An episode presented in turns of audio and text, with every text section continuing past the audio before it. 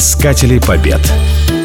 В конце XI – начале XII века главная угроза русской земли исходила из степи, где кочевали многочисленные половецкие орды. Их внезапные налеты, доходившие до предместий Киева, производили страшные опустошения.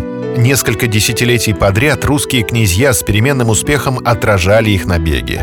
И только Владимир Мономах нанес половцам сокрушительный контрудар – Великого киевского князя Владимира Мономаха летописцы называли «добрым страдальцем за русскую землю». Действительно, вся его жизнь прошла в войнах, но не в междуусобных, как у многих других князей, а в войнах со злейшими врагами Руси – половцами. Владимир Мономах предложил, не дожидаясь очередного половецкого набега, бить половцев прямо в их кочевьях. Такая постановка вопроса для русских князей была в нове, ведь весна на Руси — это время пахоты.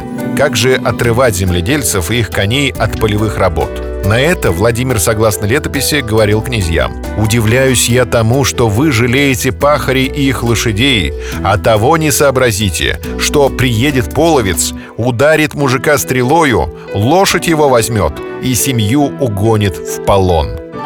Весна в степи была тем временем года, когда отощавшие за зиму половецкие кони только-только начинали набираться сил на весенних пастбищах.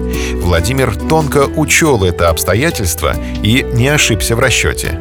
Его неоднократные походы в степь увенчались полным успехом. Всякий раз половцы бывали разбиты на голову, а русские дружины возвращались домой с великой славой и большой добычей. По свидетельству самого Владимира Мономаха, за свою жизнь он 19 раз воевал с половцами. Во время этих походов русские захватили в плен больше ста половецких ханов и две сотни более мелких князьков.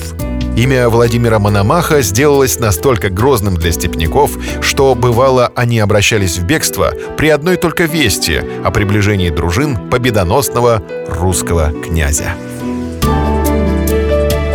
Искатели побед.